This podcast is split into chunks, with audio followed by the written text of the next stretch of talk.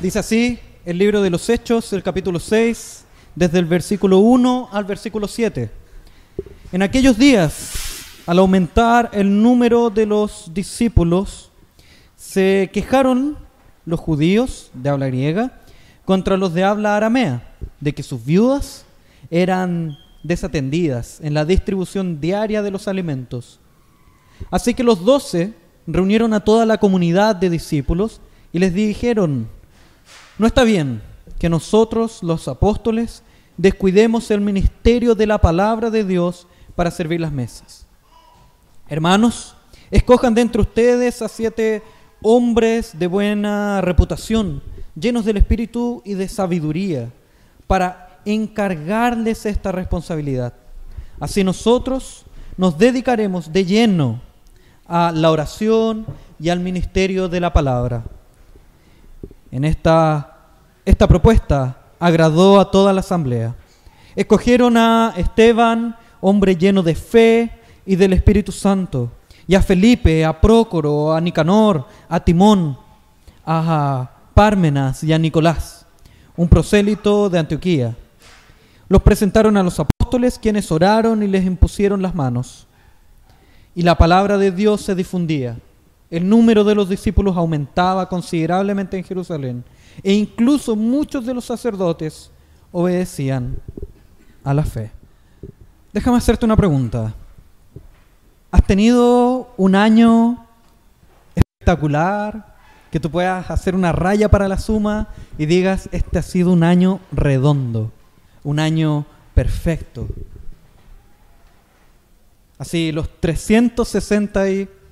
365 días perfectos, o 366 en el caso de los bisiestos.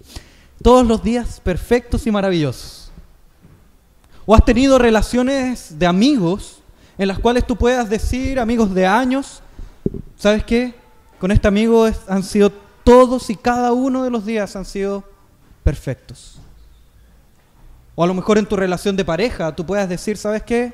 Con mi pareja no hemos tenido ninguna discusión en los 40 años que llevamos juntos.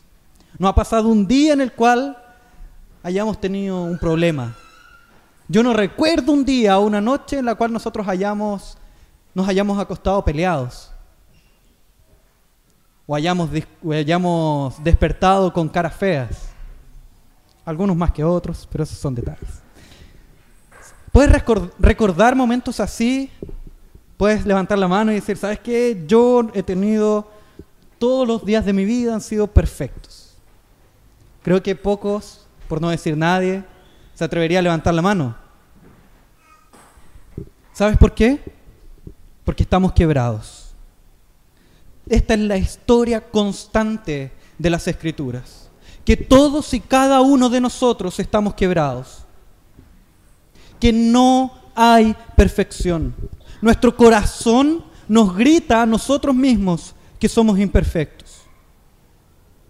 Al ver a los demás y las relaciones que establecemos, a pesar de que tengamos las mejores intenciones, herimos. Y a pesar de que aquellos con los que nos relacionamos tengan las mejores intenciones para con nosotros, a veces también salimos heridos. Porque estamos absolutamente quebrados. Y un poco es eso también lo que nos relata el libro de Hechos. Nosotros podíamos ver y avanzar en los capítulos anteriores cómo todo avanzaba de forma perfecta, cómo la iglesia crecía de 3.000 hombres que se convertían luego 5.000 y todo era perfecto. Como veíamos el testimonio de Pedro y Juan donde ellos testificaban, ellos hablaban de las buenas nuevas, hablaban del Evangelio de Jesús y sufrían persecución. Y aún así, como nos decía el presbítero Abel la semana pasada, luego de sufrir persecución, luego de sufrir, latigazos, luego de sufrir, sufrir por causa del nombre, ellos salían gozosos por haber sido tenidos por dignos de padecer afrentas por causa del nombre de Cristo. Y nosotros leemos esas historias, nos miramos a nosotros mismos y nos vemos como en un nivel inalcanzable. Vemos esas historias como inalcanzables. Vemos esas historias como casi poéticas, de un ideal heroico que no somos capaces de alcanzar. Pero a pesar de que se nos, eh, se nos cuenten estas historias maravillosas de hermanos como nosotros, que sufrían por causa de la predicación del Evangelio y que continuaban ardientemente predicando el Evangelio, también vemos relaciones quebradas. Entre medio nos encontramos con Priscila y Áquila, que se vendieron al dinero, que se entregaron a la, a la, magnitud del pecado de su corazón a los deseos pecaminosos de su corazón, pero podemos ver esa historia y decir, ah, pero fue solo un par de personas dentro de toda la iglesia. Pero es aquí, en, este, en estos primeros versículos del capítulo 6, donde se nos muestra que la iglesia también cae, que la iglesia peca, que de hecho estas personas están igual de quebradas que cada uno de nosotros. Y como en este avance histórico de hechos donde todo se ve maravilloso, también hay puntos negros. También hay momentos oscuros. También hay momentos que reflejan los quiebres de nuestro corazón. Aquellos rasgos de nuestro corazón que están completamente destruidos. Y aquí vemos uno de los primeros problemas a nivel general en la iglesia. Y por eso el, texto comienza diciendo en aquellos días, como queriendo remontar nuestra memoria a estos días perfectos, donde se nos muestra una iglesia prácticamente perfecta y que está dispuesta a sufrir y dar hasta la sangre por el Evangelio de Cristo. Y es en esos días que parecen perfectos y llenos de la luz y de la sal del Evangelio, es que se nos cuenta una historia de quiebres se nos dice que aumentaba el número de los discípulos. Se quejaron los judíos de habla griega contra los de habla aramea, o sea, los judíos de habla griega contra los, los hebreos. Y es aquí donde vemos la primera división de la iglesia, la primera disputa de la iglesia, el primer problema de esta iglesia. Entonces, a partir de estos de este capítulo 6, de los versículos 1 al 7, nosotros vamos a ver esta primera dificultad en los primeros dos versículos. Después, en los versículos 3 al 6, vamos a ver una solución que fue propuesta, a este problema. Y después, al final, versículo 7, el resultado de esta solución. Cómo enfrentar este problema. Cómo enfrentar este quiebre en la iglesia, y no solo el quiebre en la iglesia, sino que en el, el quiebre del corazón de cada uno de los hombres, de cada uno de los discípulos. Con discípulos me refiero a todos los cristianos que ahí estaban reunidos. A esta iglesia que estaba dividida en dos. Y es ahí donde se genera un problema a partir de viudas, un problema súper doméstico. Viudas que eran descuidadas. Un problema que uno podría decir, ah, pero es un, es un problema simplemente de dar unas lucas para allá y otras lucas para acá. De dar una cierta cantidad de dinero para un lado y distribuirla mejor. Pero el problema real es del corazón. Y es ahí donde eh, se nos muestra que en la distribución diaria de los alimentos eh, había cierto grupo de, viudas que estaban siendo desatendidas. Y es así que los doce reúnen a toda la comunidad, yo estoy leyendo el texto, puede ir allá, eh, de discípulos y les dijeron, no está bien que nosotros los apóstoles descuidemos el ministerio de la palabra de Dios para servir a las mesas. Entonces el primer problema que vemos es el de división, división de la iglesia.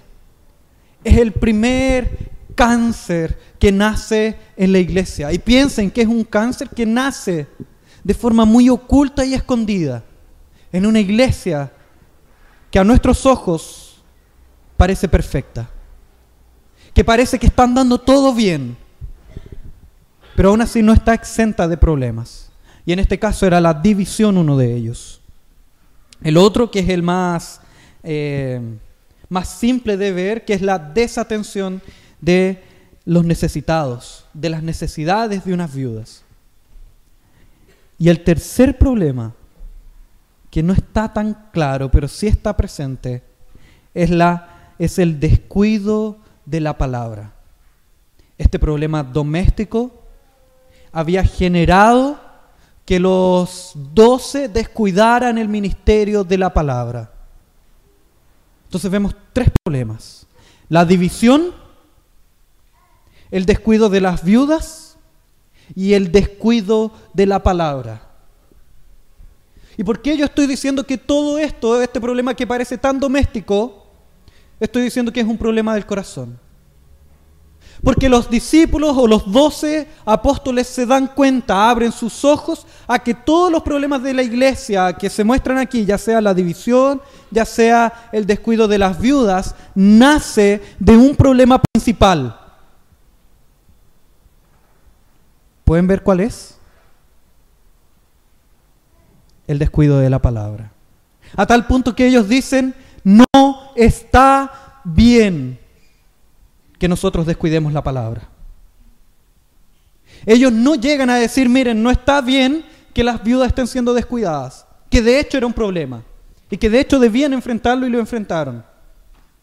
Ellos no llegan a decir, miren, no está bien que la iglesia se divida, esté dividida por causa de estas cosas.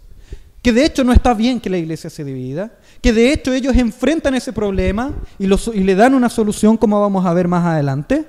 Pero ellos ven que el principal, principal problema, aquel que es el fundamento de donde nacen estos árboles chuecos, es el descuido de la palabra. Ellos vieron cómo cada uno de ellos estaba dando, estaba entregando sus ojos, sus oídos a estos problemas superficiales y estaban descuidando la palabra. Y a partir de ahí nacían todos los problemas. Porque en la medida que nosotros descuidamos la palabra, nuestro corazón se empieza a rajar cada vez más, se empieza a dividir cada vez más, se empieza a quebrar cada vez más. Y en tu vida puede estar sucediendo esto. En tu vida pueden haber diferentes problemas, diferentes dificultades. Y por más que nosotros tratemos de solucionarlos en esa superficialidad, nos vamos a quedar en eso soluciones superficiales. Y tú vas a saltar de un pecado para otro. Vas a saltar de un problema para otro. Porque no estamos alcanzando la raíz. No estamos alcanzando la raíz de nuestro corazón. Se nos dice en la escritura que el corazón es extremadamente corrupto y escondido a nuestros ojos. ¿Quién podrá conocerlo?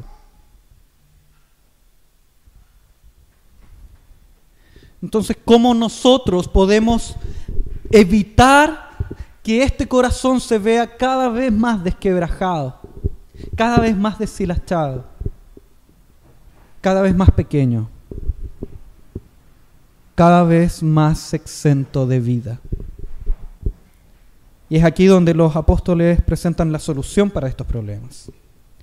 Los versículos 3 al 6 nos hablan un poco de eso.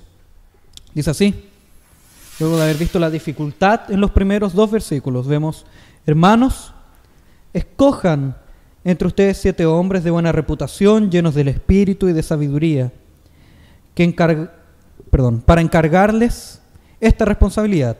Así nosotros dedicaremos de lleno, nos dedicaremos de lleno a la oración y al ministerio de la palabra.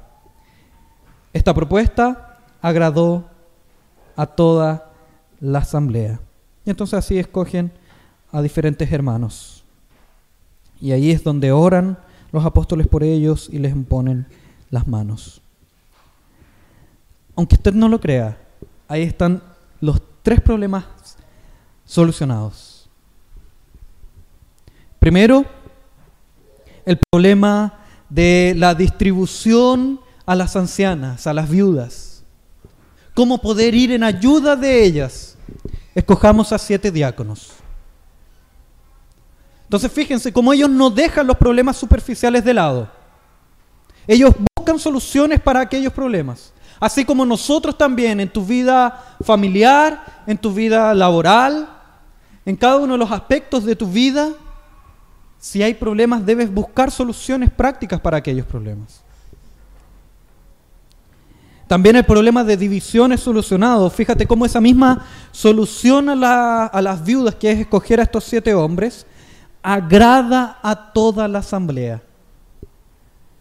Entonces fíjate cómo había un problema de división y ahora vemos unión en una misma solución. El problema principal, que era el de la predicación de la palabra, el de concentrarse en la palabra, el de, el de entregarse por completo a la predicación y proclamación del Evangelio, es también alcanzado. Y a partir de ahí comienzan a alcanzarse estas áreas superficiales. Y es aquí donde vemos la solución. Entonces, de forma práctica para nosotros, cada vez que enfrentes dificultades, cada vez que enfrentes problemas, busca a la palabra. Busca al Cristo de la palabra. De ahí tú quizás puedas estar pensando, ok, pero eso es sumamente práctico. llega a ser pragmático, donde solo buscamos soluciones a problemas. Y no hay evangelio en todo esto, donde solo yo con mis fuerzas puedo alcanzar una solución a los problemas de mi corazón.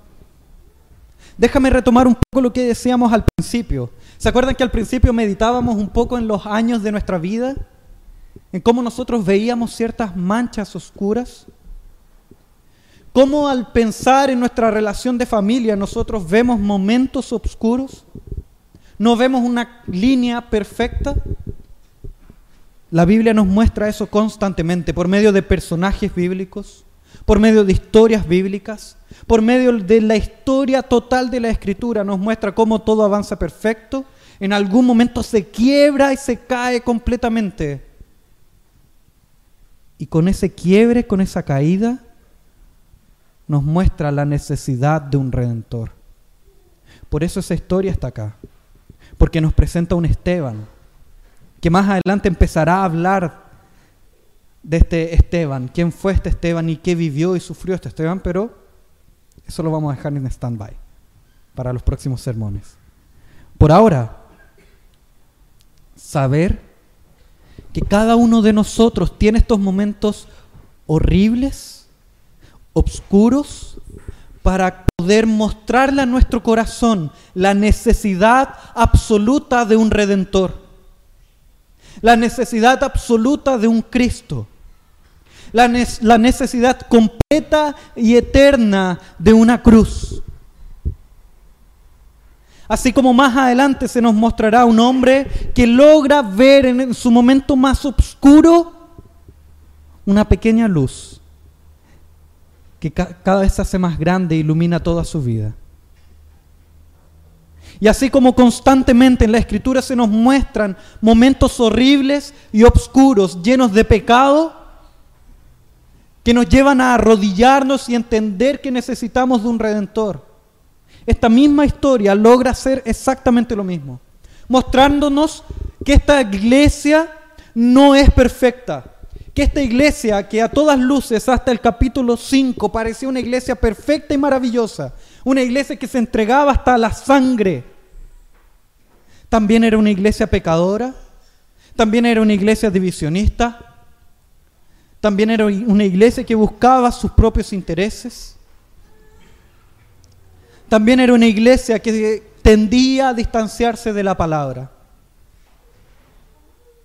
pero que necesitaba profundamente de Cristo, así como nosotros también lo necesitamos.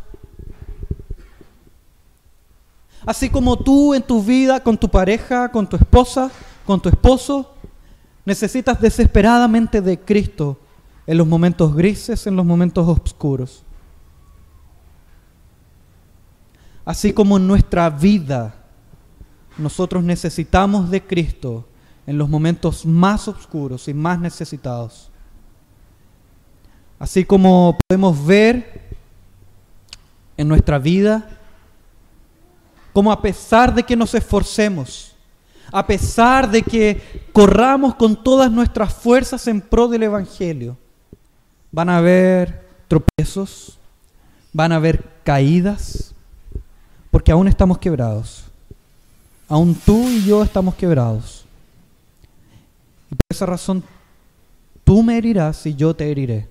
Y herirás a cada uno de los que están aquí presentes. Necesitamos de Cristo. Necesitamos de sustentar nuestras relaciones en Cristo. Necesitamos de sustentar nuestra relación como iglesia en Cristo y en su palabra. Y el apego a la palabra será aquello que redimirá nuestro corazón. Porque Cristo es el verbo encarnado. Y, mientras más cerca estemos de este libro, más cerca estaremos de la obra de Cristo en nuestros corazones. Versículo 7 nos habla del resultado. Vimos cómo en los primeros dos versículos se nos plantea una dificultad. Una dificultad de división en la iglesia, una dificultad de desatención de viudas, pero principalmente una dificultad en el sentido de un descuido de la palabra. Después se nos presenta la solución, donde se ataca el tema de la unidad, el tema de las viudas, pero principalmente hay una dedicación a la palabra. ¿Y cuál es el resultado de esta dedicación a la palabra? Versículo 7. Vean cómo dice el texto, y la palabra de Dios se difundía. El número de los discípulos aumentaba considerablemente en Jerusalén, e incluso muchos de los sacerdotes obedecían a la fe. Como muchos de los sacerdotes judíos, de aquellos que eran más cercanos al pueblo judío y más lejanos de la obra de Cristo, ellos llegaban a creer. Vemos cómo la dedicación a la palabra hizo con que ésta se expandiera mucho más, con que más gente llegara a conocer la palabra de Cristo, más gente llegara a conocer y aferrarse a la cruz de Cristo. Más gente llegara a aceptar este mensaje. Pero al mismo tiempo, como esta palabra se expande en distancia. No solo alcanza más gente, sino que más lugares. Dedicación a la palabra de Dios es aquella que alcanza es la predicación de la palabra, aquella que convierte los corazones. No, nuestra, no es nuestra capacidad de argumentar, no nuestra capacidad de convencer, no nuestra capacidad de hacer buenas obras. Todas aquellas cosas son muy buenas. Son como aceite que permiten el mejor paso del mensaje pero no son estrictamente necesarias. Porque aquello que convierte el corazón de los hombres es la predicación de la palabra auxiliada por la obra del Espíritu Santo. Es el Espíritu Santo aquel que doblega las rodillas de los hombres. Es el Espíritu Santo aquel que transforma el corazón de cada uno de los hombres que está fuera de estas cuatro paredes. Es el propio Dios mismo el que hace esa obra. Y a nosotros se nos da el privilegio de ser testigos de esta misión del Espíritu Santo, de esta misión del propio Dios. Se nos da el privilegio de llamar a aquellos que han sido escogidos por Cristo, de contarles a aquellos que no lo saben, que han sido llamados a ser amados por un Dios santo por un Dios misericordioso. Se nos ha dado este tremendo privilegio. Y por diferentes métodos que utilicemos, debemos tener siempre claro que el mayor método es la predicación de la palabra.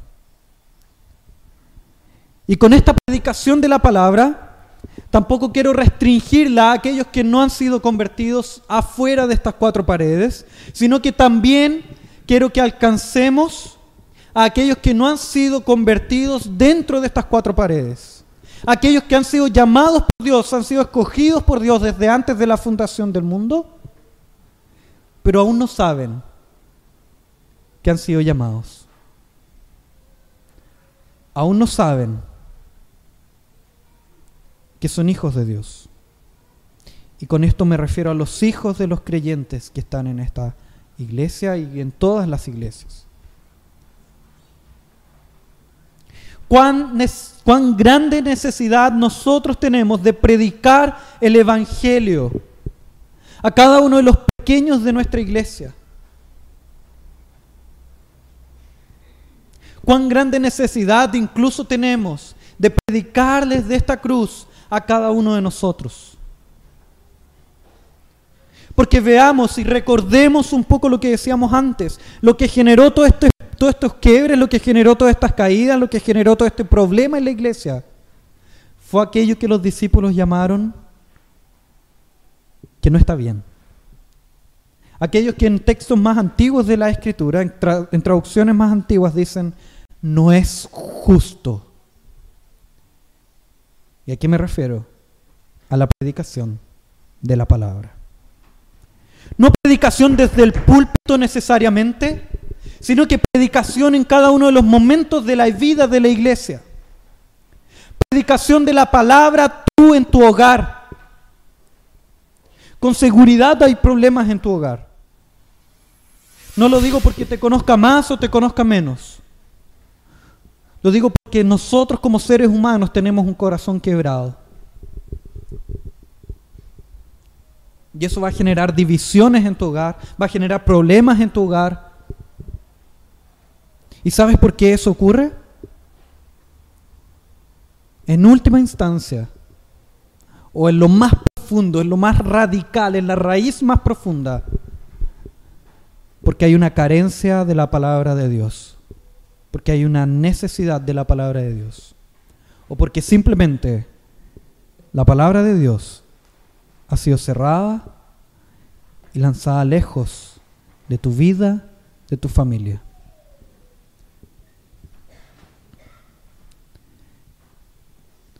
Siempre habrán, puntos negros, siempre habrán caídas, siempre habrán quiebres. Y con esta idea quiero caminar hacia el fin. Una última aplicación. Esta idea de que siempre habrán quiebres, siempre habrán caídas, siempre habrán dificultades, siempre habrán momentos oscuros, también quiere enseñarles otra cosa a nuestro corazón. Además de buscar la palabra de Dios, teológicamente esto quiere enseñarles algo a nuestro corazón. Y tú te preguntarás, ¿qué puedo aprender con todo eso? Una nostalgia de algo que nunca tuviste, por así decirlo. ¿Cuál es esa nostalgia? ¿Has sentido alguna vez nostalgia por un pariente querido que no ves hace mucho tiempo? ¿Has sentido nostalgia alguna vez por a lo mejor un ser querido que ya partió? ¿Has sentido nostalgia por alguien que amabas pero que ya no tienes cerca, por un padre, una madre, abuelos, a lo mejor un hijo que partió. Esta idea de que todo está bien, pero caemos, todo está bien, pero caemos, quiere enseñarles a nuestro corazón esta idea de que no debería ser así, de que debe llegar un momento en el cual todo sea solucionado.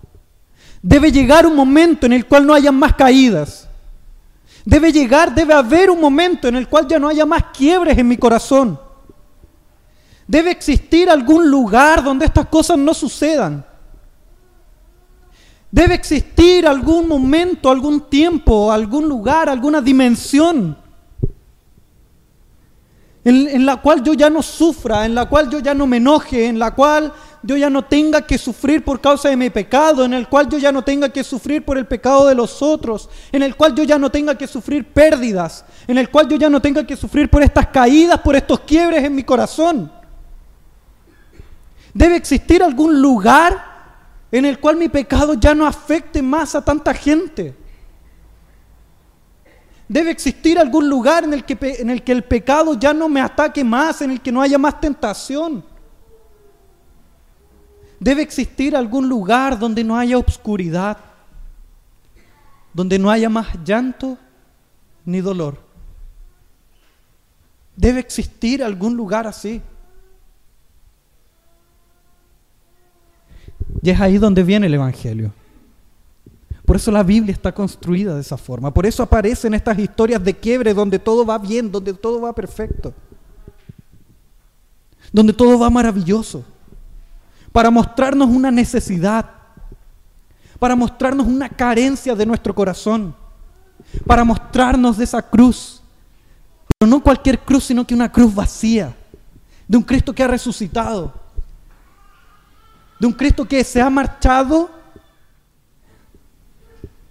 y que por el cual sentimos nostalgia y el cual deseamos que vuelva pronto, porque Él nos ha prometido que se va por un poco de tiempo a prepararnos lugar, a prepararnos una morada celestial. Y es ese el lugar el cual nosotros anhelamos con estas historias, estas historias de quiebre, estas historias tristes, negras y oscuras.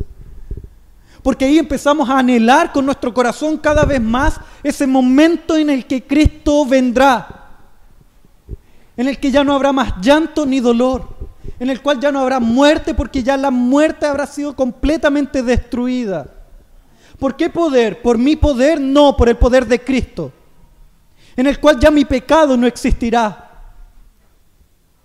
en el cual podré ver a Cristo y a Dios el Padre cara a cara,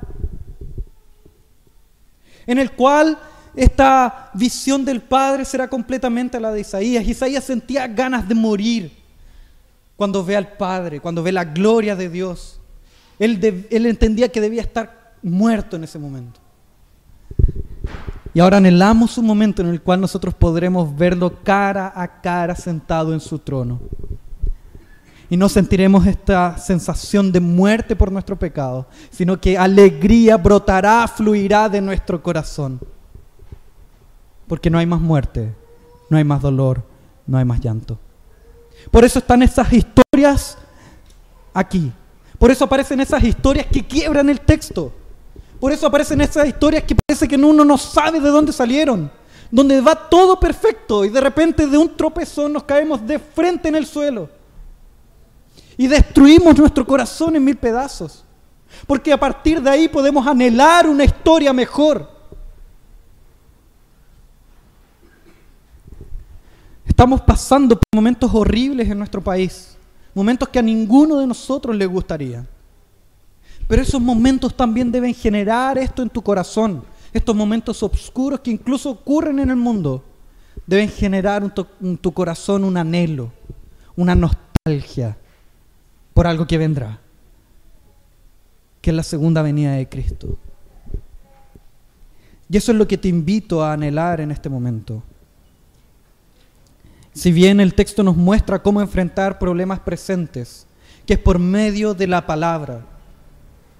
Pero te invito a que busques en esta palabra enseñarle a tu corazón este anhelo, enseñarle a tu corazón este deseo porque la obra de Cristo en la cruz sea completada en su retorno. Te invito a alegrarte en momentos difíciles como este el que vivimos. Te invito a alegrarte en momentos difíciles como los que tú vives en tu vida en tu familia, en tu trabajo, porque te hacen anhelar un momento en el cual todas esas dificultades no existirán más. Te hacen anhelar, la venida de Cristo, de ese Salvador y Redentor, donde todos estos puntos oscuros desaparecerán de una vez por todas. Entonces te invito a orar en este momento, a que podamos orar juntos deseando y anhelando una segunda venida. Porque es ahí donde de verdad todo el pecado desaparecerá, todos los problemas de este mundo desaparecerán, solo por medio de la obra de Cristo. Es por donde todos estos momentos oscuros que quiebran una narración, que quiebran una historia, ya no existirán. Oremos.